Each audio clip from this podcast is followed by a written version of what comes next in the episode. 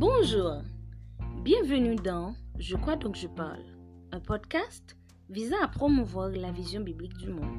Avec vous, Web. Bonne écoute.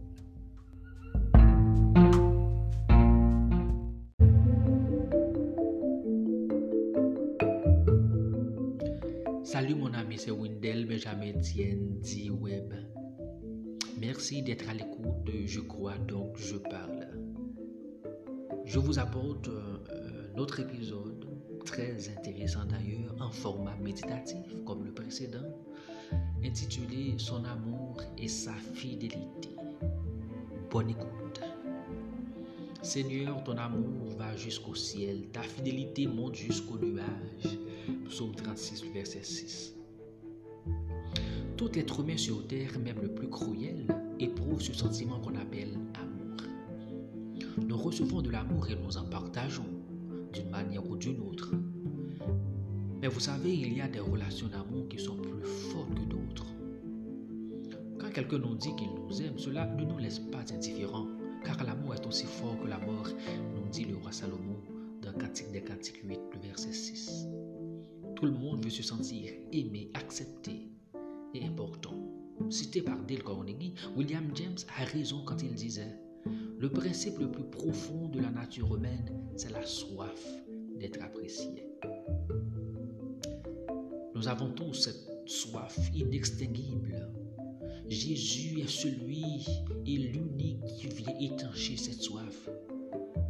L'amour que Dieu a pour nous est plus qu'une simple déclaration, mais une démonstration que nous expérimentons au quotidien dans notre. Cet amour trouve son sens le plus profond quand Jésus est mort à la croix pour restaurer notre relation avec Dieu, selon Romains 5, verset 8.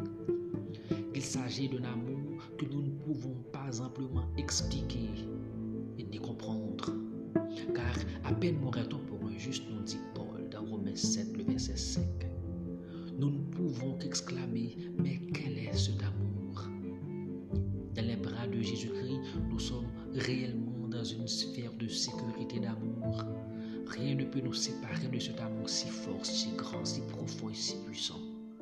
Selon Romains 8, 31 à 39. C'est l'amour d'un Dieu qui ne conteste pas sans cesse. Autant l'Orient est éloigné de l'Occident, autant il éloigne de nous nos transgressions. Psaume 103, verset 9, 12. Aucun autre amour dans le monde n'est comparable à l'amour que Dieu a pour nous. L'amour de Dieu marche de pair avec sa fidélité. Quand Dieu nous dit qu'il nous aime pour l'éternité, il tiendra parole. Il ne s'agit pas d'un amour vacillant comme ce que nous trouvons sur certains réseaux sociaux quand nous voulons aimer une publication. À la seconde que nous tapons le pouce aimer, nous pouvons décider de ne plus aimer. Dieu ne joue pas avec nos sentiments. Il nous aime vraiment.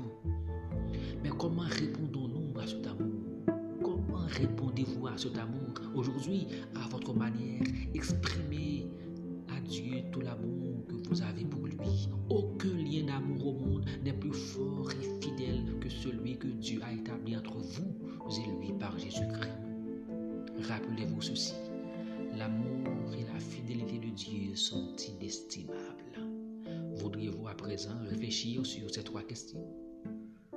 Comment se manifeste l'amour de Dieu dans votre vie 2. Qu'est-ce qui vous prouve que Dieu est fidèle envers vous? 3. Quelle réponse allez-vous donner à Dieu pour son amour envers vous aujourd'hui? Merci.